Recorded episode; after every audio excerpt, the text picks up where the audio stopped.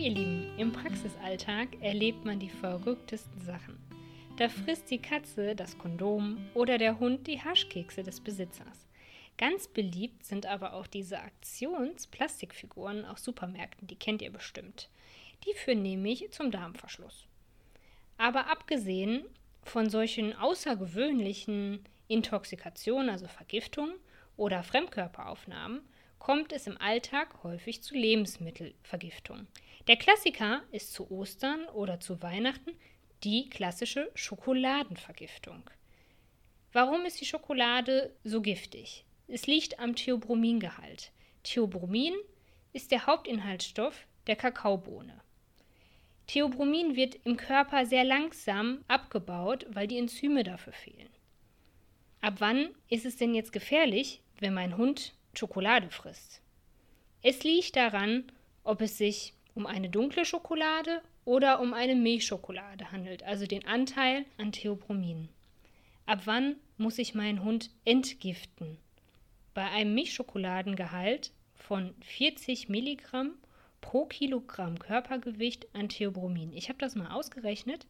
Das sind 20 Gramm Schokolade pro Kilogramm Körpergewicht. Also bei einem 20 Kilo schweren Hund wären das 400 Gramm Schokolade. Meistens hat eine Schokoladenpackung 100 Gramm. Das wären dann also vier Packungen. Bei dunkler Schokolade ist es schon ab 20 Milligramm pro Kilogramm Körpergewicht an Theobromingehalt. Also bei einem 20 Kilogramm schweren Hund sind es 200 Gramm Schokolade.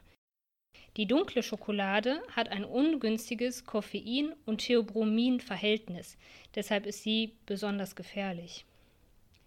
Die letale Dosis 50, also die tödliche Dosis, ab den 50 Prozent der Tiere versterben, beträgt beim Hund 250 bis 500 Milligramm pro Kilogramm Körpergewicht an Theobromin und bei der Katze 200 Milligramm pro Kilogramm Körpergewicht an Theobromin.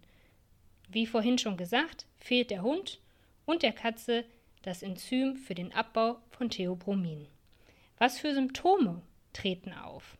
Symptome wie Unruhe, vermehrter Durst, erhöhte Körpertemperatur, Ataxie, Krämpfe, Erbrechen, Bauchschmerzen, Durchfall, aber auch Atemnot, verstärktes Hecheln und Herzrasen so, jetzt äh, kommen wir mal von der Schokolade weg und machen wir weiter mit anderen Lebensmittelintoxikationen, wie zum Beispiel Kaffee oder schwarzer Tee. Also das solltet ihr eurem Hund oder eurer Katze nicht geben.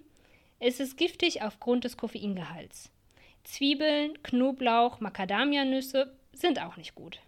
Bärlauch und Schnittlauch führt zu einem Abfall der Erythrozyten, also der roten Blutkörperchen. In Obstkernen, wie zum Beispiel in Aprikosenkernen, Kirschen oder Pfirsichen, ist Blausäure drin. Und Blausäure führt zur inneren Erstickung. Dadurch ist es sehr gefährlich.